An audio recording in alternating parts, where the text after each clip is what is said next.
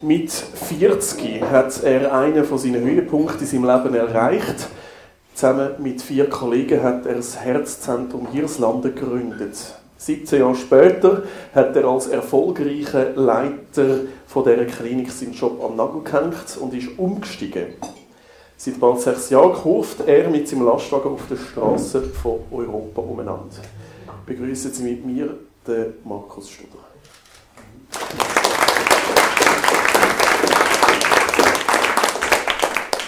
Ihr Buch fängt an mit einem Zitat von Marlon Brando. Nur wer seinen eigenen Weg geht, kann von niemandem überholt werden. Was bedeutet der Satz für Sie, Herr Studer? Ja, ich denke, dass wir alle gewisse Träume haben und ich persönlich bin der Meinung, da sollte man einen von diesen Träumen verwirklichen. Selbstverständlich dürfen nicht alle in Erfüllung gehen, das wäre nicht gut. Das wäre höchst uninteressant, dass in wirklich irgendwo alles zusammen überkommen. Das ist äh, etwas ganz Schlechtes, aber ich glaube, man muss dann probieren, den eigenen Weg gehen und einen von denen, und hier und da mal einen Traum äh, verwirklichen. Und dann geht man den eigenen Weg und äh, das ist der, der einem am besten tut. Wenn es kompatibel ist mit der Umgebung, also zum Beispiel mit der Familie, das ist natürlich groß. Sie sagen hier und da, in welchen Abständen haben Sie sich dann in Ihrem Leben jeweils einen Traum erfüllt? Ja gut, also wir haben natürlich hunderte von Träumen. Hier da wäre es eines also ich habe mal so ein flottes Auto gekauft, mal zwischendrin, aber äh, das sind natürlich ja, das sind Peanuts gegenüber jetzt einem Berufswechsel zum Beispiel. Also ja. Das ist natürlich eine völlig andere Dimension, das ist schon so. Also das stufen Sie, den Berufswechsel stufen Sie selber auch als spezielle Wunsch, ja, absolut. Ja, ja. Weil ich habe das Privileg, dass ich eine ganz neue Welt kennenlernen Das können nicht alle zusammen. Eine faszinierende Welt, wo ich keine Ahnung habe von Tuten und Blasen vorher. Und äh, da bin ich sehr dankbar, dass ich das machen konnte. Das hat meinen Horizont gewaltig erweitert. Und beim Operieren hat man so Vergrößerungsbrille. Da tut man sein Gesichtsfeld noch zusätzlich einschränken auf ein paar Quadratzentimeter. Und äh, wenn Sie eine Lastwagenscheibe vor sich haben, haben sie das ganze Panorama von Westeuropa vor sich. Und das, das, ist also, das ist das Privileg. Das glaubt man Ihnen gerade, wenn Sie das sagen. Es äh, muss wirklich ein gutes Gefühl sein. Ich bin noch nie am, auf dem Beifahrersitz von einem Lastwagen gesessen. Das ist höchste Zeit. Das ist nicht, nein, wissen Sie, ich habe 14 wunderbare Tage. Gut, Sie haben da 57 Jahre warten, da kann ich noch ein paar Jahre. Ja, ja, ja das mag schon noch leiden. Ich habe zum Beispiel 14 wunderbare Tage hinter mir, obwohl ich jetzt über das Wochenende nicht daheim war. Äh, ich bin angefangen hat in den Pyrenäen, Schoki, also Kakamas in den Pyrenäen runtergekarrt. Bin dann äh, über Pyrenäen, die katalanische Hochebene, wunderschöne Gegend auf Barcelona, in Hafen, dort eine Katastrophe, also richtig Puff auf Deutsch gesagt, bis das Zeug findet. Und bin dann äh, Frankreich herum, äh, auf Köln, und nachher bin ich auf Rotterdam, in Ziegerschlitz und dann äh, auf Heidelberg.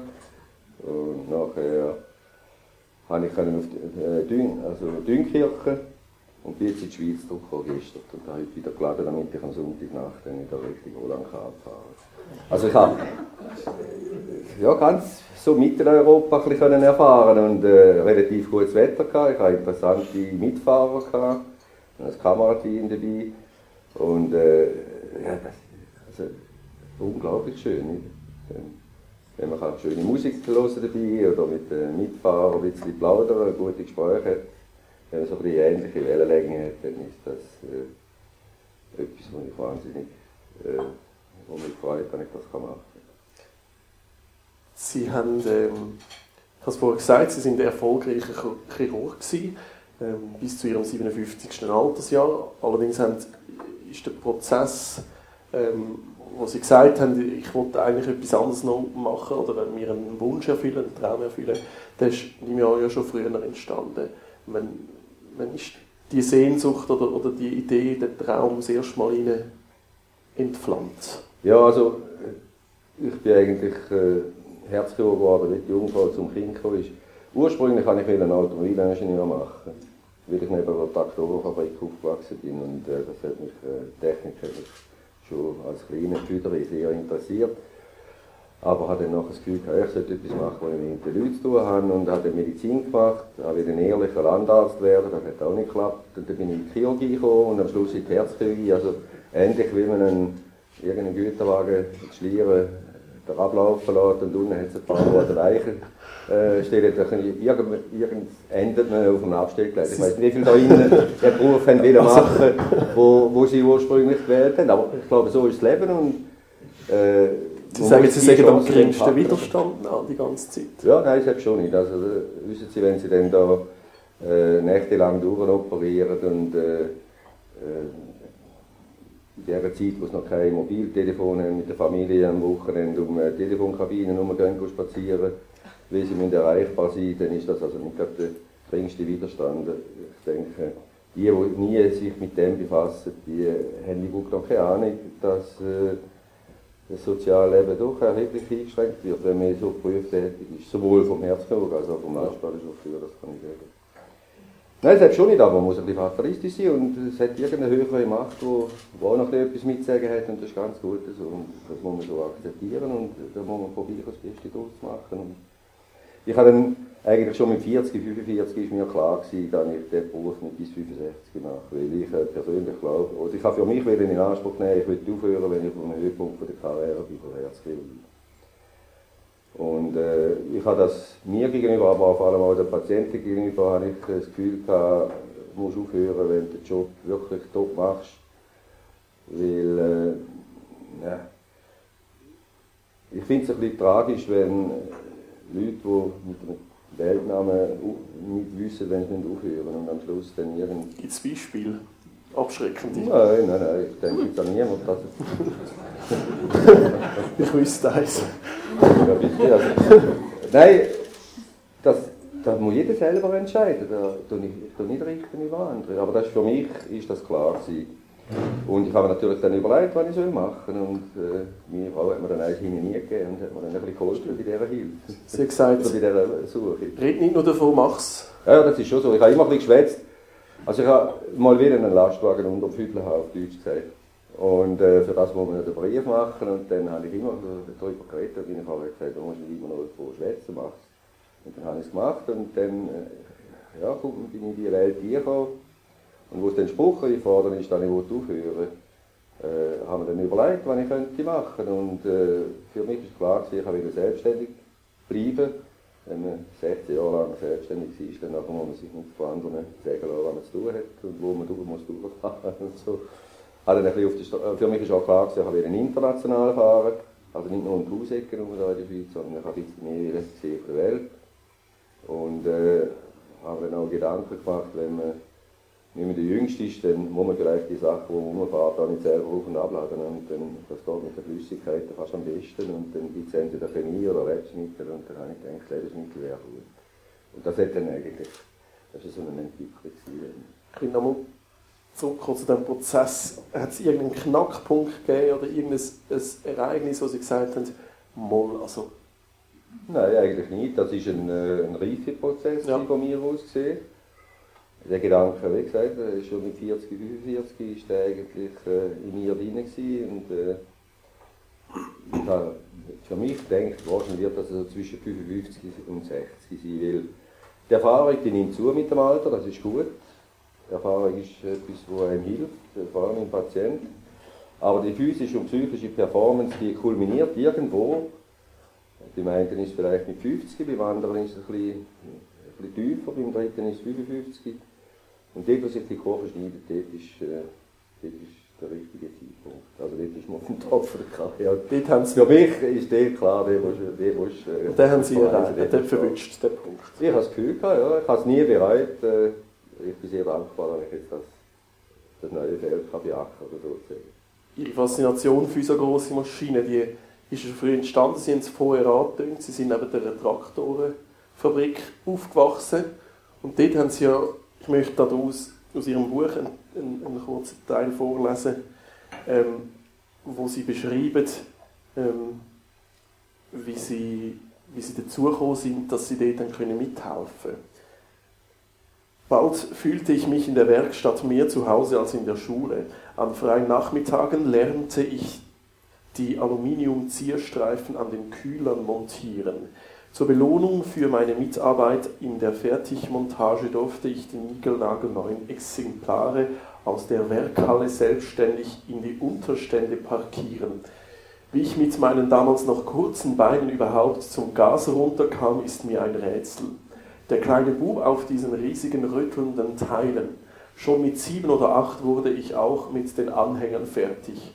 Kurze und lange jonglierte ich mir, jonglierte ich Kurz und lange jonglierte ich mit mir nichts, dir nichts rückwärts in die Lücken.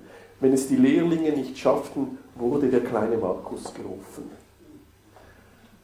Es war also hier schon Faszination für so grosse Gefährte. Also wenn man ja noch ein bisschen kleiner ist, dann erscheinen die Gefährte noch grösser. Also schon, ja. Ich wollte noch berichtigen, also bis zum Gaspedal bin ich schon gekommen. Und da habe ich schon abgedruckt, aber Bremse und Kupplung. Bin ich so her gewesen, weißt du? Am Anfang hat ein Lehrling müssen, Kupplung und Bremse bedienen, das Gaspedal ist schon gut gegangen, das ist leichter Das ist nicht vor allem an der, meine Traktorfabrik, die Älteren unter uns, oder die Reiferen, Entschuldigung, äh, die, die wissen, da hat es mindestens ein Dutzend Traktorfabriken gehabt, jetzt jetzt keine einzige in der Schweiz. Und einer ist die Meidetraktor, das ist ein, ein sehr innovativer äh, Mensch gewesen, der die Traktoren gemacht hat, auch Helikopter gebaut und so Armeefahrzeuge und so.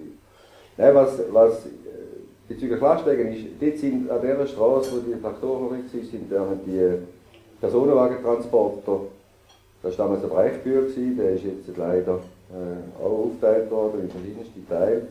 Der hat die transportiert von Siedelfingen, Mercedes von Siedelfingen nach äh, Gietiken ins Zentrallager. Und die sind dann vorbeigefahren, die sind äh, zu der Zeit noch so Alu verkleidet gewesen, das ist groß Mercedes-Benz drauf gestanden.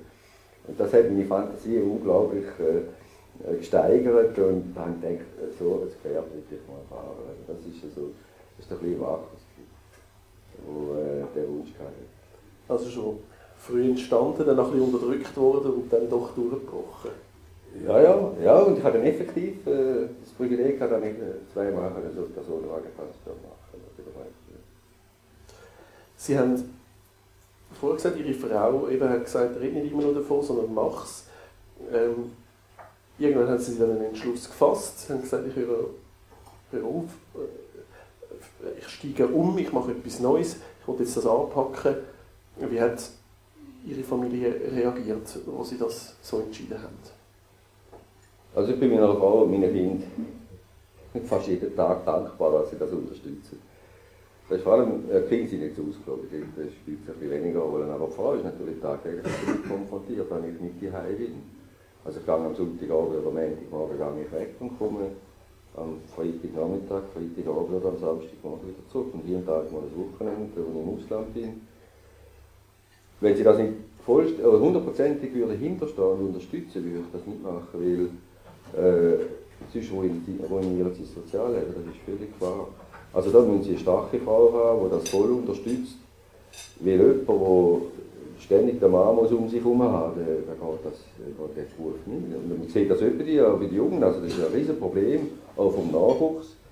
Da habe ich diverse 20, 25-Jährige, habe ich in dem Geschäft, wo ich für sie fahre, äh, wo kommen sie, du, ich bin zu Rotterdam, das war lässig. Und zwei Monate später sind sie nicht mehr da gewesen, weil die Freundin gesagt hat, entweder der Ruf oder ich. Also das ist, das ist ein Riesenproblem. Also das hat natürlich Implikationen auf Sozialleben. Und wenn sie da nicht volle Unterstützung haben von der Frau, dann kann man es vergessen. Dann muss man es nicht, darf man es nicht machen. Ist Ihre Frau vielleicht manchmal auch ein bisschen froh, dass Sie ein bisschen weg sind? ja, also die, die Frage ist jetzt das ist eine dumme Frage. Also, wir sind einfach zwei Personen, die, die äh, relativ selbstständig sind. Wir haben einander sehr gern, das ist einmal völlig klar. Aber wir müssen nicht 24 Stunden im Tag aufeinander leben. Das geht nicht. Sowohl für Sie nicht, als auch für mich nicht. Und die Ferne und dann auch wieder Nähe, das ist, das ist auch, das hat auch seinen Reiz und finde ich gut. Also ich gehe gerne weg, aber ich komme gerne wieder zurück. Umso also, lieber wahrscheinlich. Ja. Äh, und natürlich tut man, heutzutage haben wir ein Mobiltelefon und äh, Swisscom freut sich jedes Mal, wenn sie mir eine Rechnung schicken, dann haben sie morgen äh, mit ihren überhöhten Taxen. Vor allem die Roaming-Taxen. Also, aber das äh, mache ich sehr gerne. Also, selbstverständlich jeden Tag kommunizieren und dann nachher dort sie äh, erzählen und ich doch erzählen. Ja, und wir dann die äh, Probleme probieren äh, zu lösen am Telefon. Das äh, kann man nicht mit jedem Fall machen, das ist wahr. Wie hat, also ich habe jetzt die Familie gefragt, wie hat ihr Umfeld reagiert, auch ihre Berufskollegen, die sind ja, jetzt sind sie also ja. dick drin gewesen, sozusagen. Ja, ja, also da hat es ganz Spektrum natürlich Es gibt so einige, recht viel gehabt, die gesagt haben, ja super, das finde ich gut, du schwätzt nicht immer davon, du machst das. Äh, auch unter den Medizinern gibt es so, äh, ja, jeder tut sich sein Leid klagen und so weiter. Die Administratisierung, die es äh, gibt, nicht jeder Kabiskäse muss man durch Krankenversicherungen äh, begründen, wieso man nicht das und dieses muss machen und das ist schon nicht lustig. Und sie tun dann auch die an meiner Schuld sich ausweinen, wenn wir zwischendrin wieder mal Kontakt haben. Also viele haben das gut gefunden, einige haben Ganz wenige haben gesagt, ja, du bist nicht ganz bachen und er hat so einige gehabt, die nichts gesagt haben, das kann man auch äh, interpretieren, wie will, aber das ist mir eigentlich auch gleich gewesen, weil entscheidend für mich war, habe ich die Unterstützung von meiner Familie, insbesondere von meiner Frau oder mir. Und schlussendlich ist es das Leben von, von, von meiner Familie und von mir und nicht, also mir ist wurscht, die anderen Prozent. Ich möchte noch einen kleinen Exkurs machen zum Thema Unterstützung von der Familie. Sie haben ja zuerst drei Jahre mit einem Partner zusammengearbeitet. Ja. Sie haben sich die Woche aufgeteilt, also Sie sind nur alle zwei Wochen unterwegs gewesen. Dann hat Ihr Partner ist ausgestiegen und Sie haben sich nachher entschieden, dass Sie jede Woche fortgehen. Das war auch noch ja. eine Umstellung, wo Sie wahrscheinlich das Okay von der Frau einholen Ja, das war schon so. Gewesen. Meine Frau hat einfach sehe, dass ich nicht ganz so glücklich war in dieser Konstellation, wo wir zuerst waren. Äh, wir sind ein bisschen unterschiedliche Charaktere und ich bin auch nicht einfach, oder? Also ich sage, wenn mir etwas nicht passt. Und äh, ich glaube, ihm war es ein bisschen streng schlussendlich. Ich weiß auch nicht, was dann schlussendlich der, Grund, äh, der Grund war. Auf relativ abrupt hat er dann aufgehört. Und dann habe ich mir natürlich überlegen,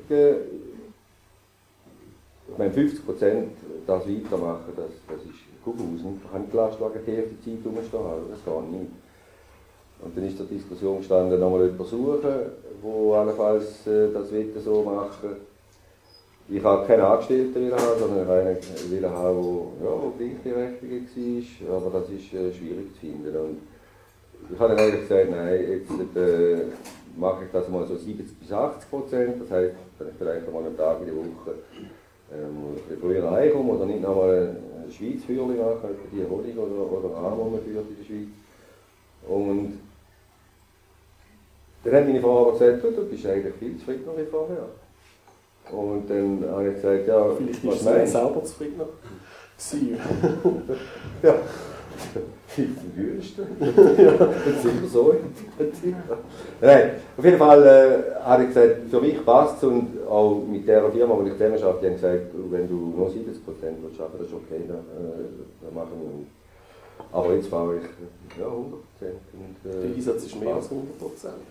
Ja, es ist also, wenn man die Stunden zusammenzählt, dann nachher ist es etwa ähnlich wie vorher. Das ist so.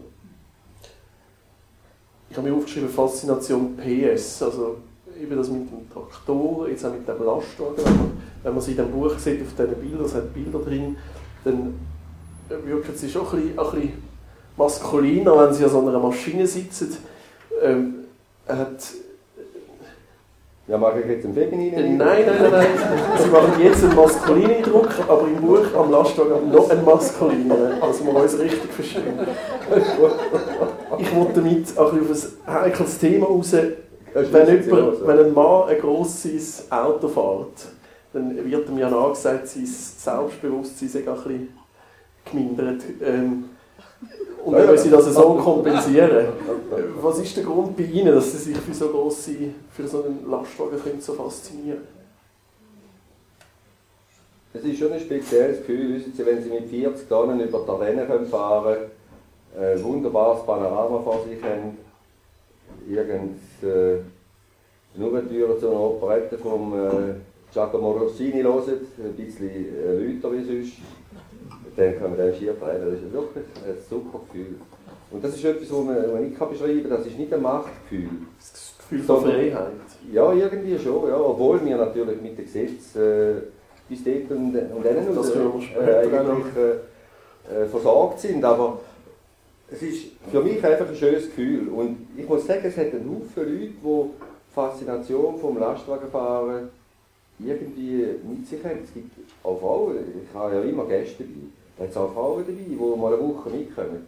Und wo einfach das Spezielle vom Lastwagenfahren irgendwie wollen erfassen und auch erfassen in Grunde Es ist eine völlig andere, also die Welt sieht ganz anders aus vom Lastwagen, wenn sie äh, fast drei Meter Augenhöhe über Boden haben. Sie haben einen ganz anderen äh, Eindruck von der Landschaft, die sieht völlig anders aus. Sie wissen, was da äh, im Tal unten ist. Sie sehen nicht an die Leitplanken an, wie wenn sie da mit dem Personenwagen äh, vorbeidüsen. Sie fahren viel langsamer, sie können viel mehr äh, können sie von dieser, von dieser Umgebung mitnehmen. Und ich bin nicht der einzige unter Lastwagenchauffeur, der äh, die Gegend wirklich genießt. Also die katalanische Hochebene oder die Ardennen. Ich bin schon, weiß nicht wie viele hundert Mal über die Ardennen gefahren. Ich genieße das jedes Mal wieder. Das ist einfach eine ganz andere Perspektive. Die sind ein bisschen wie im Tiefflug, aber ganz langsam. Und jedes Mal eine neue Erfahrung. Ja, die ist immer wieder anders, weil jetzt im Winter ist sie ja, ist ja faszinierend, weil sie, ist, sie hat eine Herrheit und äh, äh, etwas ganz Spezielles. Also ich, äh, ich freue mich jedes Mal, wenn ich über Kapellen und nachher allenfalls noch über Vogesen, wenn er richtig Basel kann fahren kann. Man kann es einfacher machen und kann äh, Deutsche ja 61 8000, aber das ist, äh, das ist nicht, lange nicht so gut. Das ist, äh, man muss äh, den richtigen Weg auch, auch dort suchen und finden man spürt auch ein Fernweh, wenn Sie das erzählen. Wann haben Sie die nächste freie Woche, wo Sie noch jemanden mitnehmen könnten? Ja, also es ist effektiv jetzt im Dezember. okay. Ja, es ist alles... Es ist schon verbucht ja. bei den Stutterreisen. Ähm, als Akademiker in der Welt der Chauffeure, wie fühlt sich das an? Gut. Wissen es gibt unter den Töchtern, unter den Lastwagenchauffeuren Idioten. Das ist nicht das Problem.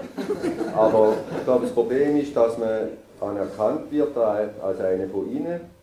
Und ich habe vor allem am Anfang an ich das Gespür gehabt. Und ich bin ja, bevor ich den Schritt gemacht habe, bin ich mit Kollegen mitgefahren. Das sind solche, die 20, 30 Jahre gefahren sind, äh, auch noch im Irak sind und äh, im Iran und so weiter.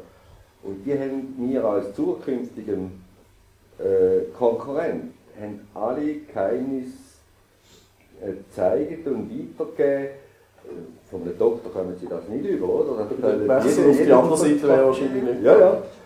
Also das ist, das ist für mich faszinierend. Also, auch wenn ein Haufen sagen, die schon längere Zeit fahren, das ist natürlich nicht mehr wie früher, das ist nie so wie früher. Aber dass äh, im Grunde genommen zusammen Gehörigkeitsgefühl und äh, die Loyalität untereinander äh, schlechter ist wie früher, ist immer noch von mir aus gesehen gut. Man hilft sich. Wenn man irgendwie in einem Routier-Restaurant in Frankreich ein Dreigang-Menü miteinander verspeisen mit einem Belgier, zwei Portugiesen, einem Spanier und einem Holländer und irgendeinem Deutschen, dann braucht man, versucht man irgendeine Sprache miteinander zu kreieren, wo alle zusammen verstehen dann tut man auch Ratschläge weitergeben. Dann sagst du, wenn du hinfährst, welche Straße nimmst, ist die gut, die, die departementale Route, oder gehst du lieber über die Route National, oder? Von der Autobahn weiß man natürlich nicht, weil das kostet Geld. Äh, dann nachher tut man die, die Ratschläge weitergeben, oder sagst du, hast dort irgendwo ein Routier-Restaurant, ist gut, oder? Wo, ja, das ist gut, oder nein, dort musst du nicht gehen, das ist nicht so gut. Also man tut im Grunde genommen alle die, äh, die Erfahrungen, die man gemacht hat, probiert man weiterzugeben. Und äh, das, ist, das ist wirklich ein gutes Gefühl. Ich möchte nochmal auf, äh, auf den Unterschied zurückkommen, Arzt ähm, und Lastwagenchauffeur. In der Schweiz hat man das Bild, wenn man das Bild von einem Arzt äh, hat, dann ist das im Normalfall ein, ein, ein Wohlhabender, jemand, der äh, sich kann ein, ein Haus leisten kann, wo etwas verdient. Und ein Lastwagenchauffeur ähm, hat ein anderes Bild, wo, wo, muss wahrscheinlich, wo, viel weg ist von die Hause, wo muss schauen auf die Finanzen, dass er seine Familie kann ernähren kann, ein bisschen härteres Leben. Was haben Sie oder was vermissen Sie aus Ihrem Leben als Chirurg jetzt? Ich vermisse noch etwas, das ist Dankbarkeit für die Patienten. Also wenn sie heute zu den Kunden kommen, dann nachher ist es nicht so, dass sie da mit der Dorfmusik äh, empfangen werden. das ist etwas, was ich vorher sehr genossen habe, da muss ich sagen, ich äh, komme auch jetzt noch, zu den Weihnachten komme ich äh, äh, Briefe, Kärtchen, Wein und äh, Schinken und so weiter rüber. Das freut mich äh, ungemein und das ist das, das, ist das Einzige, was mir fehlt, muss ich sagen. Ja. Äh, da ist auf dem Weise, wo man jetzt tätig ist, nicht, also da ist jetzt nicht gerade so, dass sie sich überholen vor Dankbarkeit, wenn man jetzt in diesen 25 Jahren Schoki bringt. Umgekehrt, was fehlt Ihnen, äh, was haben Sie heute, was Ihnen vorher gefällt hat? Ich habe äh, meinen Horizont gewaltig erweitert. Es ist schon so, wenn man in der Spitalwelt lebt, dann lebt man in einer sehr engen Welt und äh, weiß gar nicht, was ringsum geht. Man muss sich auch konzentrieren, insbesondere wenn man eine Subspezialität tätig ist, dann nachher, ja, dann wird halt das Gesichtsfeld sehr eng. Und äh, ich habe meinen Horizont unglaublich erweitert. Ich, äh, das bin ich sehr dankbar dafür, das ist super. Und wo sind Parallelen in dem Leben vom Herr Herzchirurg und vom Herrn Lastwagenchauffeur? Ja, es gibt also diverse. Also das eine ist sicher ein, großes Verantwortungsbewusstsein. Also wenn Sie mit äh, 85 Stundenkilometer 40 Tonnen fahren, dann haben Sie dann eine kinetische Energie unterfühlen. Und das kann dann ganz gewaltige Zerstörungen machen. Also da muss man weit, weit vorausschauen, man muss immer wissen, was innen los ist.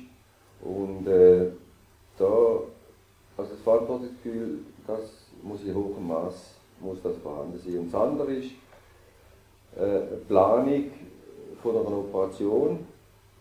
Da muss man vorher operieren, aber nicht mit den Händen, sondern mit dem Kopf. Und da muss man, wenn man eine Operation, insbesondere eine Herzoperation, wo ein gewisser Zeitdruck da ist für die wesentliche Phase der Operation, muss man ganz einen klaren Plan haben. Und da muss man gar nicht schwätzen, sondern wenn ich das so mache, dann weiß die Schwester, was ich, was ich muss geben. Also da wird nicht ein großes Palaver, sondern da muss ganz klar definiert sein. Und man muss auch alle Optionen für eventuelle Probleme muss man bereits schon da oben haben, sonst äh, man kann nicht studieren während der Operation, wenn das Herz ruhig gestellt ist, ja, soll jetzt lieber den tun oder soll ich den Weg gehen, sondern da muss man vorher schon haben. Und genau gleich ist es auch äh, bei, der, bei der Routenplanung. Man kann einfach durch losfahren, da hat einen Haufen, die das machen, das ist ja so. Und dann schaut man mal und äh, dann nachher, ja, ja, dann tut man übernachten auf der Autobahn Einfahrt oder Ausfahrt, weil man äh, nicht ein bisschen vorausdenkt hat, dass man an einem schöneren Ort könnte übernachten Und äh, dort habe ich schon einen grossen Ehrgeiz. Wenn man es ein bisschen gut plant und auch so gewisse Erfahrung hat, dann weiß man zu dieser Zeit, wenn man da in Rotterdam abfährt, dann nachher kommst bis, äh, bis Luxemburg. Oder? Dann kannst du irgendwo einen Tank füllen, dann kannst du deine Pause machen, dann kannst du nochmal viereinhalb Stunden fahren, dann ist es Basel. Und äh, wenn es eine andere Zeit ist, dann nachher bleiben im Rinz Antwerpen und Brüssel stecken und so weiter, dann muss ich überlegen, wenn man über Lüttich, äh, also Maastricht, Lüttich, Bastogne und dort über Luxemburg gehen. Alle diese Optionen, äh, die, die muss man vorher im Kopf haben und äh, muss auch wissen, wenn da ein Stau ist, dann ist da die Möglichkeit, ja, die Möglichkeit da um, zum Fahren, das lohnt sich. Oder es ist schlicht unmöglich, weil das jetzt eine kleine Straße ist und so weiter. Und ich habe natürlich einen unglaublichen Stolz, wenn ich äh, irgendwo abfahre und ich habe mir vorgenommen, ich will bis dort und dort hinfahren. Wenn ich meine Pause mache, dann tue ich mich irgendwie auf einem Platz, will ich die Pause machen, sondern auf einem schönen Platz. Und wenn man dann das kann erreichen kann, dann äh, bin ich sehr stolz, da muss ich sagen. Und äh, wie gesagt, auch die Optionen dann haben und kurzfristig reagieren und halt, äh, wenn der Ring von Brüssel ganz zu ist, dann nachher geht man halt über Mons schauen und dann nachher fahrt man eine Viertelstunde länger, aber man fährt und man steht nicht. Ja, das ist für mich äh, ist das ein Problem, wenn ich im Stau stehe. Das muss ich sagen, da hat ich ein bisschen, ein bisschen müde bin. Wir haben vorhin von Freiheit geredet. Was bedeutet die Freiheit für Sie, wenn Sie am Steuer sitzen und dort Musik hören und äh, durch eine schöne Landschaft fahren? Ich habe das Gefühl, die Straße und die Landschaft die gehören mir. Habe ich so eine Idee. Das ist äh, so eine völlig falsche Einschätzung. Aber das ist das, was ich empfinde und das ist für mich entscheidend. Gehört auch die Einsamkeit Ihrer Führerkabine ein bisschen zu der Freiheit? Ja, wieso reden Sie von Einsamkeit? Ich habe immer eine Gäste bei mir. Aber zwischendurch sind Sie auch mal allein unterwegs. Ich bin gerne zwischen Ihnen mal wieder eine Woche allein, das ist ja so. Ja. Also ich habe auch den Busbrief gemacht. Nicht? Also ich könnte auch mit dem Bus rumfahren. Aber vorläufig ist mir noch recht, wenn meine Ladegitarre auch noch schwätzt. Ich würde gerne reden und äh, ich habe sehr gerne Gäste. Es gibt Chauffeure, die nehmen nie jemanden mit. Die sagen, ich könnte nicht einen Tag könnte ich mit jemandem fahren oder irgendwie da auf dem Sessel hockt und ständig um mich äh, drauf losredet. Aber äh, ich finde es gut und ich habe sehr viele gute Gespräche und interessante Gespräche und äh, coole Sprüche machen und so weiter. Also das äh, freut mich im Grunde genommen. Es ist nur mühsam, wenn sie so wie Kröchten sind. Oder und jetzt aus sich rausgehen, das ist, äh, dann habe ich ein bisschen Mühe. Oder? Es ist, äh, bis jetzt habe ich gute Erfahrungen gemacht und habe niemand müssen im Bahnhof abladen. oder an einer einsamen Raststätte Nein, so, so will ich nicht sein. Nein, nein, wir würden irgendeinen Bahnhof gehen, dann hätte ich im Zug und doch noch fair. ja, gut. Weil das ist nicht wie in der Schweiz, wo eine Stunde Zug da gibt es schon eine andere Region zum Thema Einsamkeit oder auch einfach, sie sind ja für sich unterwegs und nicht für jemand anderen sozusagen. Also mal natürlich die Tonnen Schocke, die sie rumkauen, die kommen mir am Schluss manchmal auch ein bisschen zu gut. Aber das Teamwork, nehme ich an, ist vorher intensiver als jetzt. Ja, das ist schon so, ja. Das ist schon so. Vermissen ja. Sie das? Ja. Ja, das ist äh, neben der Dankbarkeit der Patienten sicher der zweite Punkt, wo, wo vorher anders war.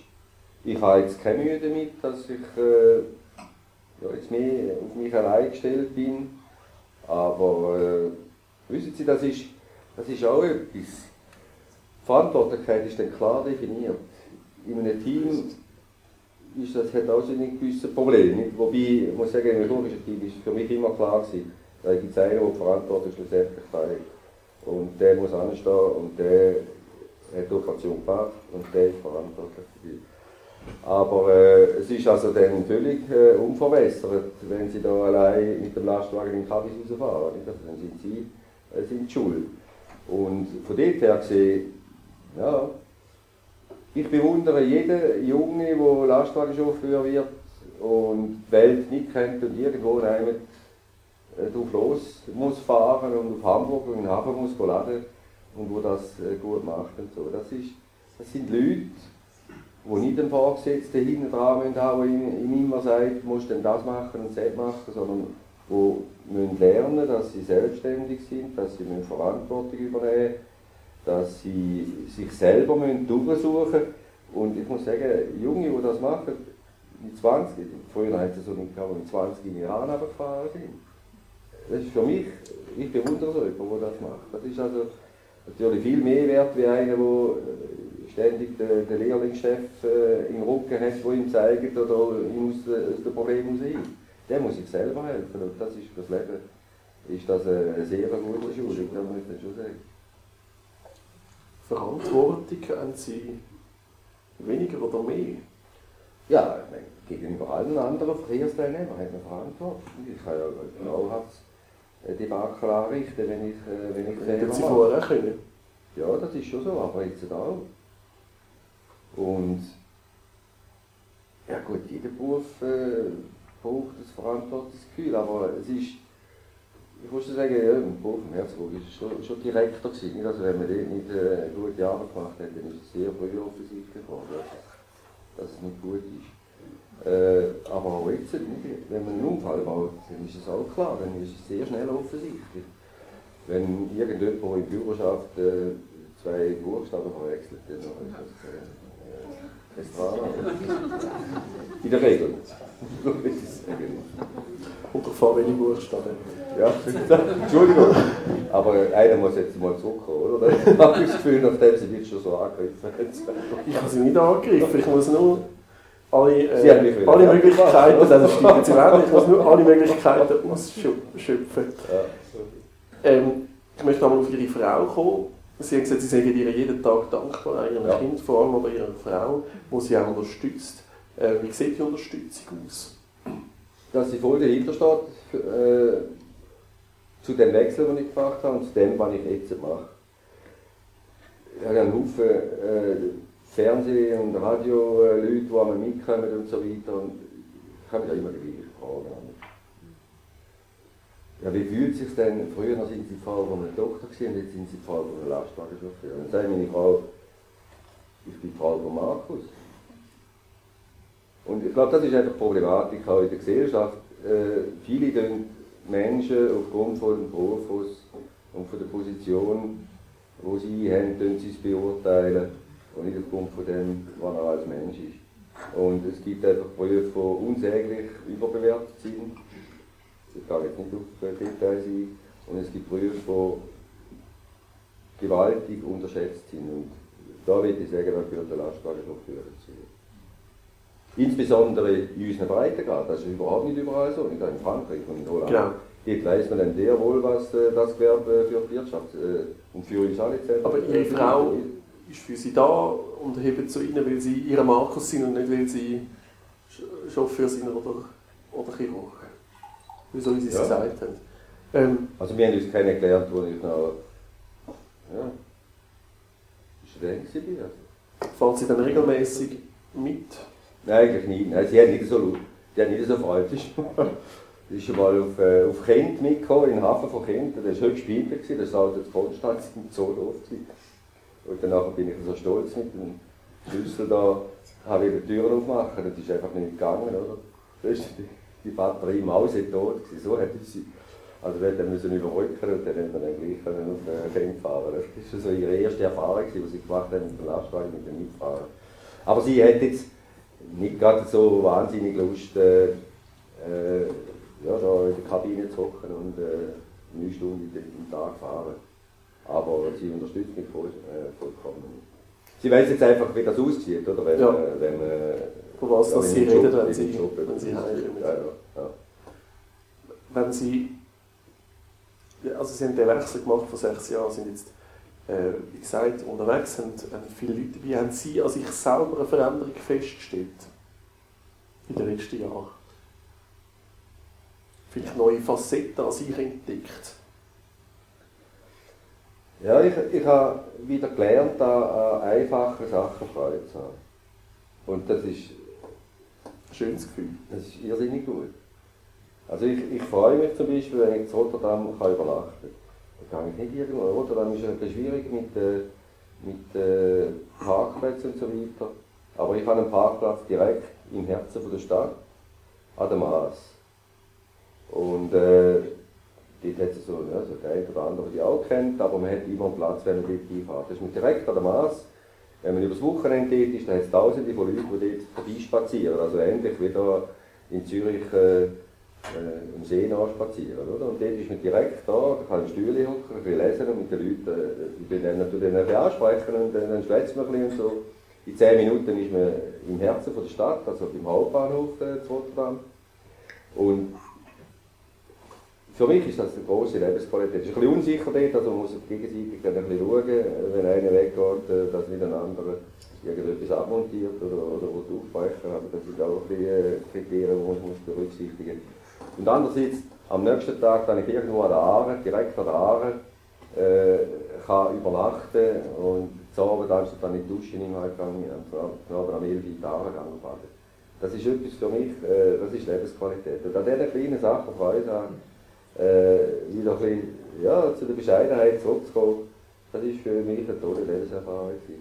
Und äh, ich habe auch gelernt, dass man nicht jeden Tag dreimal muss duschen sondern dass man äh, sich auch mit anderen Sachen kann behelfen kann. Also, insbesondere vom, vom, vom März bis im, bis im Oktober gar nicht öffentlich Und ich weiß überall in der Schweiz, an den Seen und an den Flüssen, weiß ich überall, wo ich mein Gefährt habe, direkt äh, hinstellen. In Steiermark habe ich einen wunderbaren Platz. Mit der Kabine gegen den, Rhein. Äh, fantastisch, oder? Laufe fünf Meter und, und gehe baden im. Zum Thema Facette als ich entdecke, habe ich noch eine Stelle ausgesucht in Ihrem Buch. Ähm, es ist noch Rede vom Wallo, ich muss das kurz erklären. In dem ersten Teil äh, dieser Woche machen Sie eine Reise mit einem, mit einem Berufskollegen der auch für äh, Transfood fährt, das ist der Wallo. Und der Autor vom Buch, der Markus Meder, redet mit dem Wallo. Wall und ich setzen uns auf zwei rostige Poller am Gähn, während Markus wieder mit Papieren von Schalter zu Schalter unterwegs ist. Der Markus ist spitze, sagt Wall unvermittelt ins Blaue des Wassers hinaus. Er hat das so richtig angenommen von uns, das hm, proletarische, absolut solidarisch echt. Wallo sagt oft echt, obwohl er keinen Verdacht der Unechtheit erweckt. Aber wenn es um Markus geht, fühlt er sich zum Nachdruck verpflichtet. Markus ist wie wir, sogar noch mehr. Er ist einer von uns, uns die Respektsperson, die kühl und unbestechlich zwischen den Parteien vermittelt. In seiner ruhigen Art holt er für uns immer wieder mal was heraus. Beim Spediteur, beim Verband, bei der Polizei, beim Zoll. Einer wie er ist Gold wert für uns. Und wir, wir sind ja fast, das kann man schon sagen, geächtete Aussätzige am Rand der Städte. Wir stinken nach Pisse, nach Scheiße und Diesel, denkt mancher, ohne uns näher zu kennen. Wir haben hier zu halten als Sündenböcke für Staus, für die Verstopfung der Straßen, für den Klimawandel, einfach für alles. Man hält uns für die Aussätzigen, die an den Rand der Städte in Dauerquarantäne gehören. 31 Jahre auf dem Bock sind genug, jetzt höre ich auf, bevor ich nicht mehr sitzen kann. Ich nehme an, er fahrt immer noch Lastwagen. Ja, aber fahrt nicht mehr international, wir fahren noch jetzt in der Schweiz. Ja. Ähm, ich habe jetzt noch nicht geschmeckt. ja, dann müssen Sie mal in Zollhof sein oder in Basel gehen und dann müssen Sie. Okay. Ist es denn oder als Chiasso, das ist noch schlimmer. Gehen Sie mal im Sommer und Zollhof auf Chiasso, das ist eine Katastrophe. Also es ist so, dass äh, Lastwagenchauffeure stinken oder ist das einfach ein Vorurteil? Nein. Wenn Sie keine Infrastruktur haben und am Gotthard irgendwie diese doofen Stauräumen rumstehen und kein WC haben und so weiter, irgendwann müssen Sie mal Ihre Gläser leeren. Dann müssen Sie es irgendwo Team machen. An die Leitplanken oder wo auch immer. Und äh, das, ist, das ist problematisch. Wir zahlen 1,5 Milliarden Schweizer Franken pro Jahr LSVA. Wenn ich einen Kilometer fahre, dann kostet das einen Franken 6 in der Schweiz. 1 Franken 6. Sie können jetzt schon auf Politik sprechen. Ja, ja, das ist wichtig. aber, aber von diesen, von diesen Franken geht kein einziger für ein Toilettenhäuschen, in diesen Warteräumen und so weiter. Nicht, nicht ein Franken. Und das ist für mich eine Sauerei. Und ich meine, irgendwo muss man das machen. Nicht? Also das Bild, das ist schon der wieso dass Frauen internationale fahren, oder? Weil sie nicht können an die Leitbanken. Ja, ja, ja, ja, gut, es gibt andere Möglichkeiten, man kann Kabinen machen und ja. so weiter. Aber das ist mit ein Grund, äh, es ist, es ist, äh, ja, es ist, es ist problematisch. Aber man kann es auch anders, man kann das Problem schon lösen, also man kann es auch anders angehen, das stimmt schon. Aber gewisse Fixpunkte müssen sie machen, wenn sie über den Zoll müssen, dann müssen sie halt äh, in Chiasso drüber gehen, wenn sie vom Süden herkommen, äh, oder allenfalls dort ins Stabio. Äh, sie müssen Zoll wieder drüber gehen, also die Fixpunkte, die müssen sie passieren, nicht? und äh, das äh, gehört halt äh, immer noch dazu. Wir, wir leben auf der Straße, das ist ja so zu dem Facettenwechsel. Ähm, eben, Sie sind voraus, gewesen, jetzt Lastwagenchauffeur. Rülpsen Sie mehr als früher noch? Nein. Nein, das hat sich nicht verändert. Ja, die Sprache ist vielleicht ein bisschen klarer wie vorher, aber... Äh, Sie fluchen mehr oder deutlicher? Ja, ich habe schon früher noch das können. Also ich habe ja früher noch auf dem Bau geschafft und so weiter. Bei den Gipser, dort äh, sind alles Italiener gewesen. Das kommt mir aber zu gut, ein Zoll Piazza, oder? Wenn, wenn die italienischen Zöllner ihre, ihre loslassen, dann nachher ich äh, sehr wohl ich ihnen zurückgeben auf eine ganz klare Art und Weise. Wie tönt das, wenn Sie fluchen? Ja, ziemlich laut und klar. ich könnte jetzt da keinen. Können Sie kein Beispiel? Nein, das hat gar keinen Sinn. Also jetzt, wir haben einen schönen Abend miteinander. Ja. haben Sie manchmal ein schlechtes Gewissen, dass Sie nicht mehr Leben retten? Nein, es hat ja andere, die das schon gar machen können. Ich habe 10'000 Operationen gemacht und ich habe, ich glaube, das kann ich für mich in Anspruch nehmen, ich habe immer das Beste probiert zu machen. Am Einsatz hat es mit Sicherheit nicht gefehlt. Am Engagement, äh, die Zeit ist für mich erledigt und jetzt mache ich etwas anderes. Also, ich, äh, wie gesagt, mir ist nicht unersetzlich, dass andere die Operationen auch machen. Das ist äh, von mir aus gesehen, habe ich überhaupt, also ich schlafe sehr gut, äh, nachdem ich den Schritt gemacht habe. Kein Problem mehr. ich habe, als ich das Buch gelesen habe, ein den Eindruck gehabt, manchmal werden sie nicht so gerne auf den Wechsel angesprochen. Es macht, ist manchmal ein Reizthema für sie. Wahrscheinlich, weil alle wieder mit, dem gleichen, also mit, dem gleichen, mit der gleichen Frage kommen, mit den gleichen Vorurteilen. Ja, schon. Eben, ich habe ja gesagt, mit der Bewertung von, von, von Menschen aufgrund des Berufs und insbesondere in Deutschland und in der Schweiz mit der äh, maximalen Unterbewertung vom Beruf vom Lastwagenchauffeur. Da, da wäre, mein Puls geht dann meistens etwa 5 bis 10 Schläge pro Minute schneller, wenn er auf das Thema zu reden kommt. Weil ich weiß, dass es eben, wie gesagt, Nationen gibt, die wo wissen, äh, wie wichtig das, das Gewerbe ist für uns alle zusammen.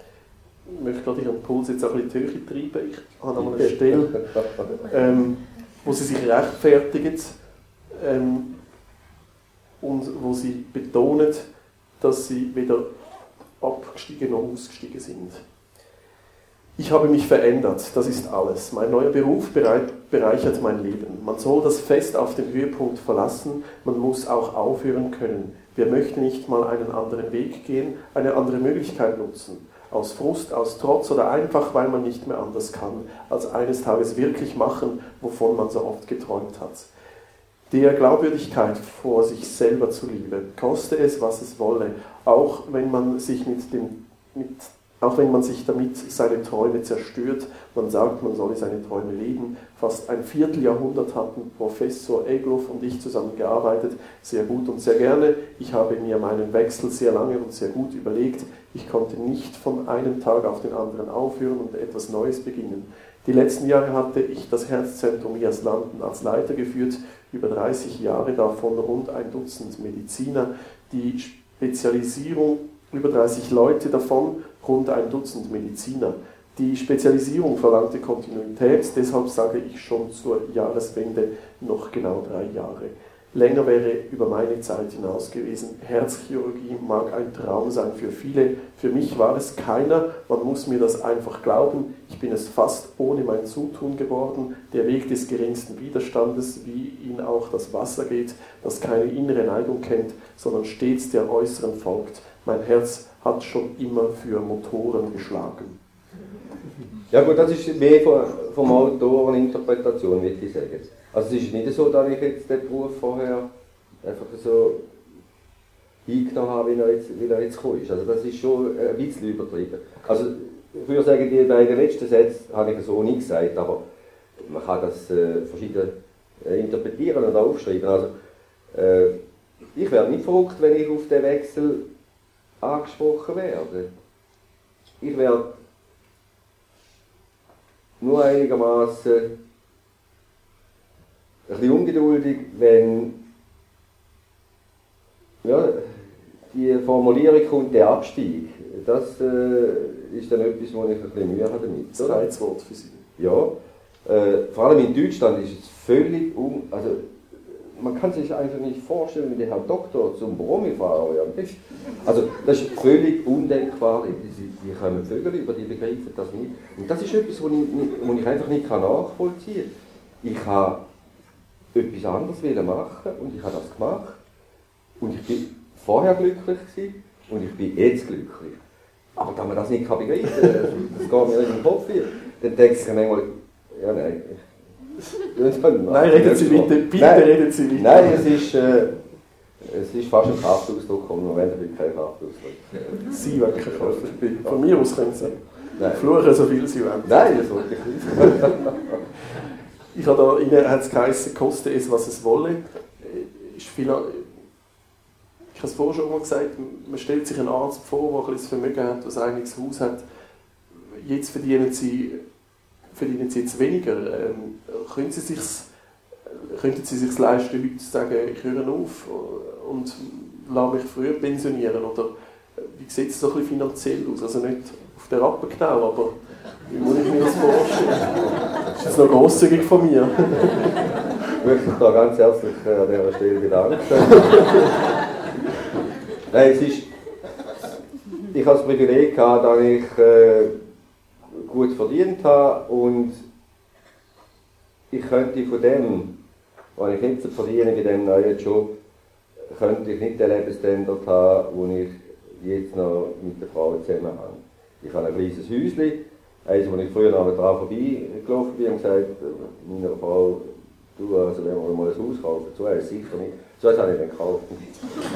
Aber wie gesagt, äh, Konsequent äh, ich, könnte, ich könnte eigentlich nicht so leben mit dem, was ich jetzt verdiene. Also wenn ich den Stundenlohn ausrechne, dann müsste ich schwerst depressiv sein.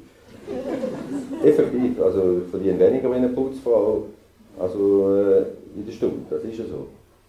Weil es hat eine riesige Konkurrenz in äh, Europa, wo auch jetzt die neuen äh, Staaten dazugekommen sind, wo für uns einfach ganz sehr, oder sehr schwierig ist zu konkurrenzieren. Es hat fast keine Schweizer die international unterwegs sind. Und das ist ein Privileg, dass ich das äh, kann machen kann, weil ich äh, etwas Sachen auf die Seite legen Das ist so. Haben Sie manchmal auch Angst? Nein, wieso? Vor was? Vor finanziell, ich weiß nicht, dass das einfach irgendwann nicht mehr kann. Nein. Also ich meine, jeder hat jetzt verloren oder, in dieser Phase, das ist ja so, das gehört. Aber die Welt geht doch nicht unter, jetzt, weil, weil irgendein so ein Platz ist. Also, äh, natürlich habe ich auch verloren, aber ich habe keine Angst dagegen. Also, haben Sie... Es gibt solche, die 100 Millionen haben, die haben Angst. Das sind, da komme ich nicht raus, aber äh, es gibt solche. Ich habe keine... Nein. In dem Sinne nicht gut. Haben Sie vielleicht Angst, wenn Sie manchmal allein unterwegs sind und zur Nacht auf irgendeinem Platz stehen? Wo Nein, ich habe keine Angst. Ich äh, schaue, wo da ich übernachte. Ich äh, weiß schon, welche Plätze das einigermaßen sicher sind. Eine absolute Sicherheit gibt es nicht. Das Leben ist lebensgefährlich, das ist ja so. Ihr könnt zu Bett ausgehen und könnt den Kopf blöd anschlagen und könnt daran sterben. Äh, aber man muss natürlich das Schicksal auch nicht herausfordern. Also, in der Regel tue ich über die Ardennen ich nicht übernachten, weil die belgische Polizei noch nicht fähig ist, die Leute, die äh, Narkosegas in die Kabine hineinlassen und nachher in die Kabine ausruhen und so weiter, äh, zu machen. Äh, dann gehe ich auf die Altardennen oder fahre weiter bis auf Luxemburg und so. Also, man muss nicht herausfordern. Aber äh, Angst habe ich nicht gewisses Risiko birgt das Leben. Also das, aber wegen dem muss man keine Angst haben. Zudem möchte ich nochmal einen Teil oder einen kurzen Abschnitt vorlesen.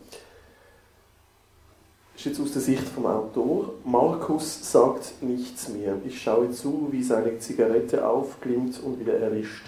Aufglimmt und erlischt. Als sie zu Ende ist, lassen wir die Sitze und die Lehnen nach vorne fahren, um etwas Raum vor der vor den Kajütenpritschen zu schaffen, räumen unsere Reisetaschen und anderen Klimbim beiseite und bereiten die Schlafsäcke aus. Einer steigt raus ins Freie, während der andere sich umzieht und umgekehrt, nicht aus Scham bewahre, sondern um uns nicht ins Gehege zu kommen.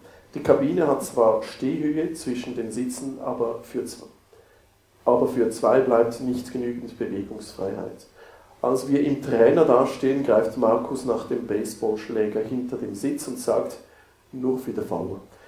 Die Tage im Auto sind lang, die Nächte kurz, der Schlaf tief und wie die Straße zählt auch ein Parkplatz zur Risikozone. Ich wiege den Schläger in der Hand und versuche mir vorzustellen, wie es sich anfühlt, wenn er einen Schädel zertrümmert. Markus sagt, ja, man muss schon aufpassen, dass niemand die Kabine mit Narkosegas füllt und einen ausplündert. Man hört immer wieder solche Geschichten. Am besten übernachtet man zu zweit oder zu dritt und passt aufeinander auf. So kann man auch an exponierten Plätzen mal vom Auto weggehen. Wo es irgendwie brenzelt, in schäbigen Quartieren auf einsamen, unübersichtlichen Plätzen oder so, ziehe ich zwischen den inneren Türgriffen Spanngurten quer durch die Kabine, die reißt einer nicht so leicht in zwei. Da brauchst du den Baseballschläger gar nicht. Schön wär's. Zum Glück ist mir bis jetzt noch nie was passiert. Mir kommt es seltsam vor, ein Koloss von 40 Tonnen Stahl mit einem Baseballschläger zu verteidigen. Markus ist um die Details bekümmert. Muss, musst ihn wieder passgenau in die Ecke legen, sonst verklemmt er die Kühlschranktür hinter dem Stehplatz. Danach bilden wir ein Duett sanft schnarchender Baritone, hier und da klettert einer von uns über die Sitze, die dritte runter und schifft ins Gras. Ja, das ist schön ich habe mich gefreut auf den letzten Satz. Ähm, das ist vor Das Buch ist 2007 entstanden, ist in der Zwischenzeit etwas passiert? Nein, nein. Holzanlage? Oder passiert das eigentlich? Oder hört man nur davon? Oder kennen Sie auch Leute, nehme ich an, Nein, die es schon Würstchen ja, ja, ja, ja, wo's, äh, Also man wird ja legal ausgeraubt, oder? Das ist äh, das sind dann die mit der Kappe, oder? Und andererseits die, wo die, die einem auf, aufbrechen ist. Wobei ich keine große Erfahrung habe mit der ersten, muss ich sagen. Ich habe bis jetzt eigentlich immer gute Erfahrungen gemacht. Ähm, habe Politik eigentlich später wieder anschauen, aber wir kommen jetzt mal endlich zu dem Politikthema. Sie haben es schon Ja, Mal gesagt. Zeit? Hat sich Ihre politische Meinung, seit Sie Lastwagenfahrer sind, verändert? Sind Sie vielleicht bürgerlicher geworden? Nein, eigentlich nicht. Ich bin vorher schon eher rechts von der Mitte gestanden und bin jetzt auch immer noch in einer halbrechten Position. Es, äh, ich bin einfach für möglichst wenig Staat, möglichst wenig äh, unnötige Gesetze, aber das ist äh, an und für sich nicht zu verhüten, dass jedes Jahr wieder ein paar hundert dazukommen. Und das merkt man insbesondere im, im jetzigen Beruf. Also man muss ziemlich äh, belesen sein und muss sich immer informieren, was äh, auf dem Gebiet geht, weil äh, unsere Tätigkeit ist sehr geregelt. Oder? Vorher habe ich selber... Scheiben, die kommen mehrmals Ja, ja. vor, ihr Leben sind Scheiben. Sie richten Ja, sich ja. nach dieser Scheibe. Ja, ja, aber das äh, geht Also einem... manchmal schummelt sie auch ein bisschen. Ja, eigentlich nicht. Also Ja. ich da... Nein, ich tue mich im Grunde nach, nach der Regel halten. Ganz kürzlich bin ich bei den Franzosen... Bei den Franzosen je nachdem, wie man die Regeln interpretieren Nein, ich mache nur eins, ich tue abladen, ohne dass ich die Scheibe drin habe. fahre dann vielleicht 200 Meter, aber da habe ich überhaupt keine Mühe. Aber ich tue nicht, äh, ich nicht schummeln mit der Fahrzeit. Und man wird da immer wieder mal kontrolliert, das ist auch richtig. Und die Franzosen sind ja sehr scharf äh, auf äh, Fahr- und Ruhezeit. Wenn man das einhalten, Lenkzeit und die Ruhepause, ich kürzlich wieder kontrolliert worden und äh, ist ganz begeistert, als ich meine Scheibe gesehen habe. Also es hat einfach immer gestimmt. Und es ist ja so, ich mache das. Ich lasse mich von außen lasse ich mich nicht zu irgendetwas drängen, das lohnt sich gar nicht. Ich zahle nicht gern 2500 Euro äh, Buß, weil irgendeine Scheibe nicht in Ordnung ist. Und äh, wenn ich Druck habe, dann ist es Druck von mir selber. Aber da geht nicht so weit, dass ich jetzt äh, die Scheibe nicht beachte. Also das scheint mir, ich finde das richtig, dass es Gesetze gibt, in dem äh, Sinn, damit einhalten. Aber es ist natürlich innerhalb der EU nicht so, dass alle die gleichen Gesetze haben, sondern jedes Land hat dann seine eigenen Fürze. Also die muss man dann kennen, wenn man international fährt. Das macht man zweite. Zu einem Schweizer Furz habe ich da noch eine Stelle. Äh, Sie haben es vorher schon angesprochen. Und überhaupt, warum schikaniert man uns so, vor allem in der Schweiz? Unser Land sitzt wie ein Kreisel in Europa, ein fragwürdiges Kunstwerk, das man mit Vorteil umfährt. Schon der Zoll in Weil am Rhein ist ein Skandal, demütigend für alle Angehörigen eines ehrenhaften, wichtigen Berufs und eine Schande für unser Land. Warum ist für uns Trucker die Grenze von Nord nach Süd erst von 7 Uhr morgens geöffnet? Und warum macht sie schon abends um halb sechs wieder dicht? Täglich, frühmorgens vor der Öffnung, stauen sich die Wagen auf der Autobahn in zwei Kolonnen, zwei bis sieben und mehr Kilometer. Das ist Obstruktion, das ist die staatliche Verhinderung unserer lebensnotwendigen staatserhaltenden Tätigkeit. Manche stellen sich schon am Vorabend an, um morgens früher wieder ihre Pflicht erfüllen zu können, als ob wir nicht eine angenehmere Nacht verdient hätten. Es gibt kein Restaurant, keinen Kiosk, nicht einmal Wa- Waschanlagen oder Toiletten und wenn wir am Straßenrand wenn wir am Straßenrand tun, was wir nicht lassen können, gelten wir als Schweine, doch der Staat macht uns dazu. Und zu Tätern obendrein. Er lässt uns keine andere Wahl. Unfälle sind nicht zu vermeiden. Bei Nebel und Regen sind wir von hinten schlecht auszumachen. Jahr für Jahr machen tödliche Auffahrunfälle Schlagzeilen, aber verändern können Schlagzeilen nichts. Oft warten die letzten der Ausgestellten bis 10 bis 10 Uhr morgens auf ihre Abfertigung und das ist erst der Anfang. Eine Fahrt durch die Schweiz gleicht einem Eile mit Weile über Schikanen. In Chiasso der gleiche Skandal. Kolonnen von un unabsehbarer Länge erwarten uns jedes Mal, wenn wir aus dem Süden heimkommen, dann dieser dunkle, schmutzige Zollhof, für den sich selbst ein Entwicklungsland schämen würde. Auch hier keine Toiletten, nichts, das uns den Aufenthalt angenehm macht. Was denken die ausländischen Fahrer, wenn unsere Schweiz sie mit sie wie Abschaum deponiert, stundenlang, nächtelang? Warum dauert alles so lange? Wegen Abfertigungsproblemen heißt es. Aber ist Abfertigung nicht ihr ureigener Job? Wenn Abfertigung ein Problem für sie ist, fehlt es an Kompetenz. An der Grenze in Chiasso kürzlich bin ich ausgerastet. Jawohl, das kann ich, wenn es sein muss, in gutem Italienisch von meinen vielen italienischen Patienten, mitsamt den Kraftausdrücken. Ich sagte, sie sind ein Dienstleistungsbetrieb, aber was tun sie? Sie stehen sich selber im Weg, arrogant und dumm und frech. Ich ließ nicht locker, bis sich der Leiter der Zollstelle persönlich entschuldigen kam und wenn die Lösung Kosten verursacht, noch einmal, wofür dienen denn unsere 1,5 Milliarden LSVA? Wenn ich der Herr Leuberger wäre, was würden Sie mir sagen? Ja gut, er ist äh, unverbesserlich. das hat, also ich glaube nicht, dass es einen großen Sinn hat, mit ihm zu diskutieren. Er hat eine andere Meinung, das äh, akzeptiere ich, aber ein Verkehrsminister äh, so eine Meinung kann haben, das äh, stelle ich sehr in Frage. Weil die Problematik ist, dass Verkehrspolitiker in der Schweiz das Volk ganz schlimm anlügen. Das heisst immer, Güter äh, gehören auf Bahn. Das ist okay. Selbstverständlich gehören Güter auf Bahn, aber eine gewisse Zeit. Aber sie müssen Kapazität haben.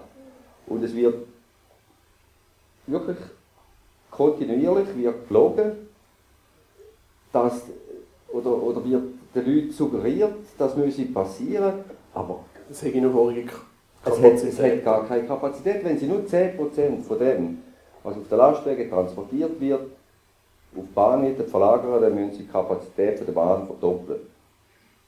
Punkt. Das ist schlicht und einfach unmöglich. Was macht die Bahn? Die haben vor etwa drei Jahren haben sie, haben sie, haben sie Leute entlassen und haben ihre Kapazität gesenkt. Das ist die Situation. Und wenn das Produkt würde stimmen von der Bahn, dann würden selbstverständlich die Kunden würden ihre Ware auf der Bahn transportieren. Aber es ist das Problem, dass äh, das Produkt nicht stimmt. Wenn die Qualität nicht stimmt, wenn der Preis nicht stimmt, wenn die Zuverlässigkeit nicht stimmt, ja, dann nimmt man das, äh, die Alternativen. Also die Leute sind nicht dumm. Und ich gehe noch und noch gehe ich an Lade- und Abladeplätze in der Schweiz, wo es wunderbare, von uns allen gezahlte äh, Schiene dazu hat. Wo man sieht, dass sie 20 Jahre kein, kein Bahnwagen drüber fahren. Was ist der Grund? Das ist sicher äh, ja, weil, weil, weil die super Produkte haben und alles bestens funktioniert, sondern weil es offenbar nicht konkurrenzfähig ist gegenüber einem Transport auf der Straße. Aber schlussendlich wird sich der Transport auf der Straße, wenn es weitergeht mit der Zunahme von der, vom, äh, von der, vom Verkehr, wird sich dann selbst erdrosseln. Dann muss eine andere äh, Möglichkeit geben. Weil, dass der Warentransport natürlich der Motor von der Wirtschaft ist, das, das ist völlig klar. Nicht? Und äh, wenn der auf der Straße drei Tage nicht funktioniert, dann können sie es vergessen. Dann haben sie kein äh, Salat mehr im Laden, sie können äh, nicht mehr bedanken gehen und so weiter. Und das ist da in diesem Volk ist das eigentlich nicht bewusst. Sondern wir werden immer so als, als Zündenböcke äh, abgestempelt, dass wir äh, die Straße verstopfen, die Luft verpesten und Elefantenrennen machen. Das ist eigentlich so die Meinung in der Schweiz und auch in Deutschland, äh, was äh, unsere Funktion ist. Also wir fahren nicht zum Vergnügen auf die Schweizer Straße sondern weil die Güter von A nach B gehen. Natürlich hat es selbstverständlich auch Güter, die idiotischerweise irgendwie von Holland auf Spanien wieder zurücktransportiert werden. Da gibt es keine Diskussion darüber. Aber das ist natürlich quantitativ, ist das natürlich äh, in keinem Verhältnis. Ich bin froh, dass es jetzt ein bisschen weniger äh, Lastwagen hat auf der Straße. Also jetzt, äh, Spüren wir das? ja, ja. Und wenn Sie durch Frankreich durchfahren und irgendeinen Transportler sehen, äh, wo 150 Lastwagen hat, dann stehen vielleicht 20, 30 Stunden auf dem Hof, wo es sonst am Montagmorgen leer ist, oder? Also wenn ich irgendwie Richtung Norden fahre, Richtung Straßburg, gibt es jetzt drei, drei, das, das sieht man schon. Und auch man hat mehr Platz auf der Raststätte, man hat, äh, äh, ja, es hat ein bisschen weniger äh, Verkehr. Ganz allgemein, nicht nur Lastwagenverkehr, sondern auch Personenwagenverkehr. Also Sie- das schon. Sie haben vorhin noch gesagt, äh, auch ein politisches Problem, aber äh, mehr international. Ähm, sie verdienen weniger als eine Putzfrau.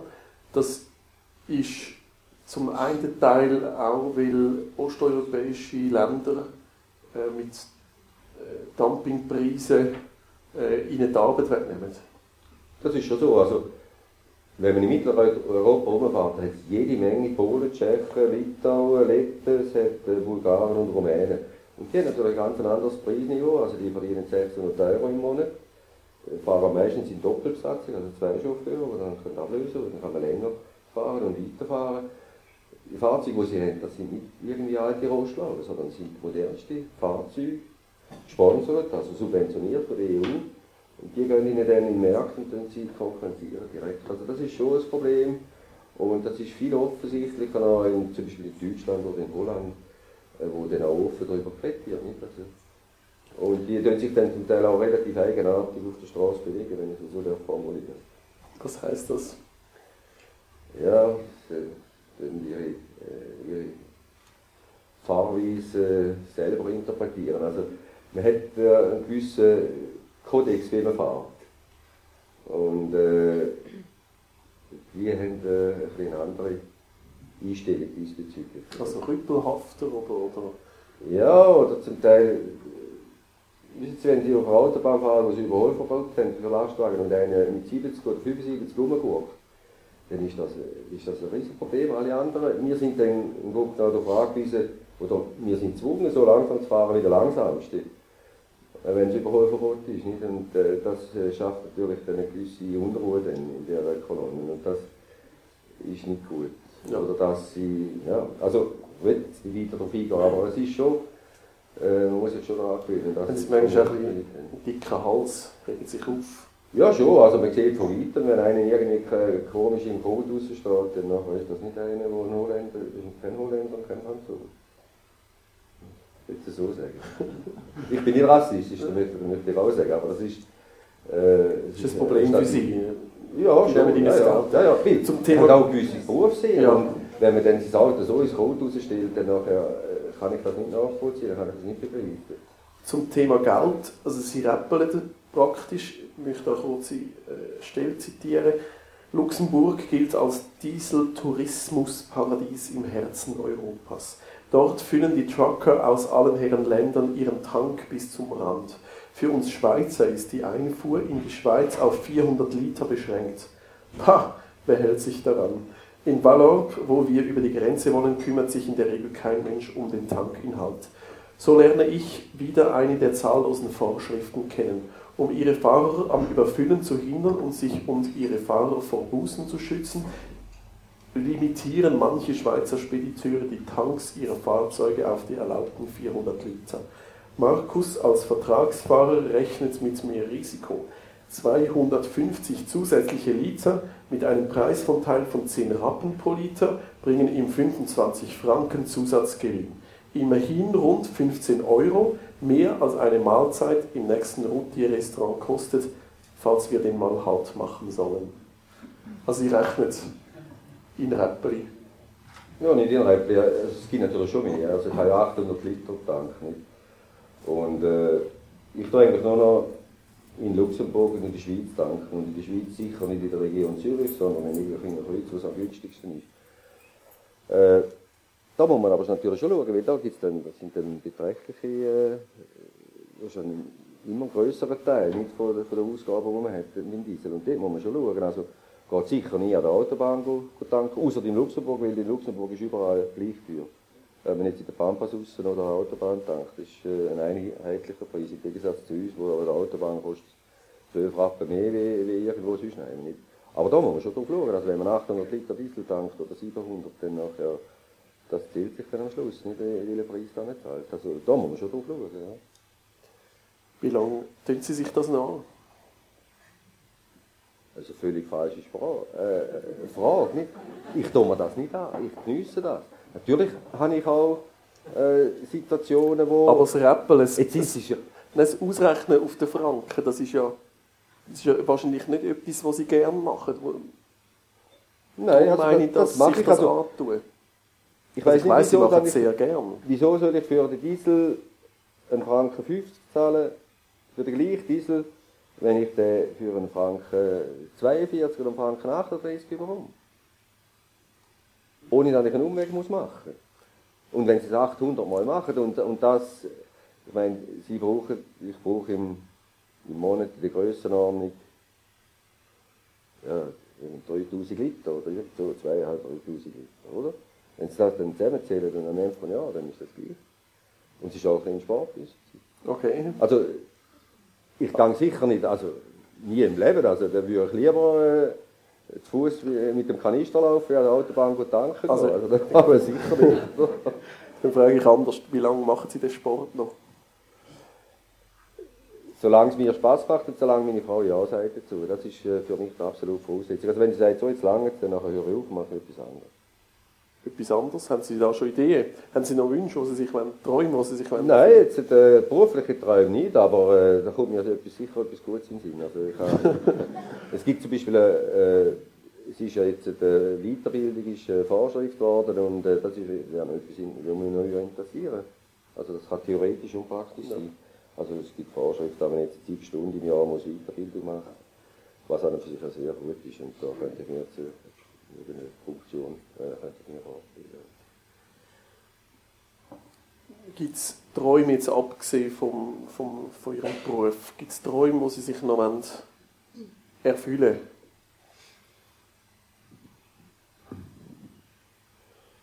Ich hoffe, ich bleibe so zufrieden und so glücklich mit meiner Familie, wenn ich es äh, wenn ich's bis anhin habe. Das ist das, was ich, äh, was ich äh, für mich erhoffe. Ist ja, im weitesten Sinne der, der, der Haupttraum.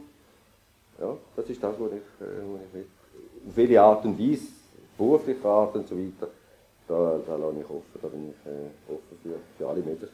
Können Sie vom einen auf den anderen Tag dann vom Bock oben absteigen? Ja, da hätte ich schon Mühe. Da, hätte Da also brauchen Mühe. Sie ein bisschen Ja, Ausstiegsphase. da hätte ich schon Mühe. Also wahrscheinlich würde ich zwischendrin sagen, du, jetzt muss ich wieder mal gehen, äh, eine Woche oder so.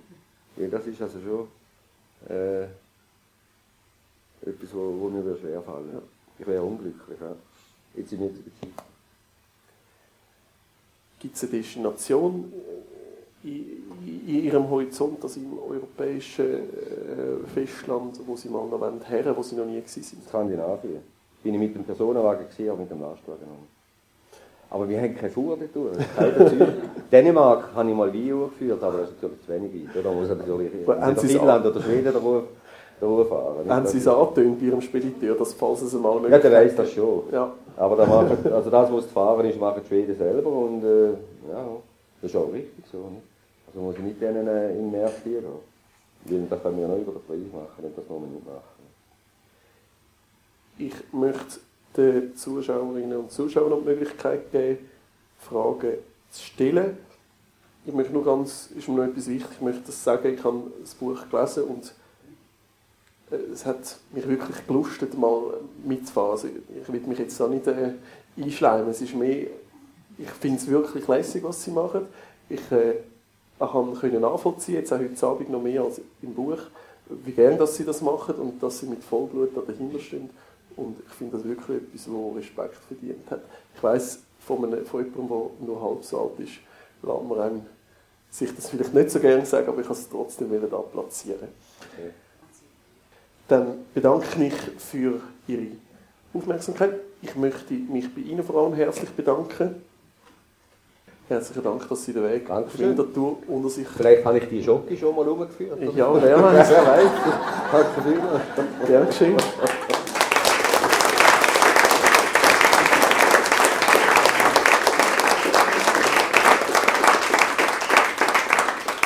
Also vielen Dank auch Ihnen, dass Sie heute Abend hierher gekommen sind, ähm, dass Sie hier in die Coalmine gekommen sind und ich hoffe, Sie kommen jetzt alle wieder gut heim und wenn Sie das nächste Mal auf der Straße unterwegs sind und einen roten Lastwagen sehen, wo vorne groß drauf steht Markus Studer, dann können Sie ja mal winken. Kommen Sie gut heim. Merci.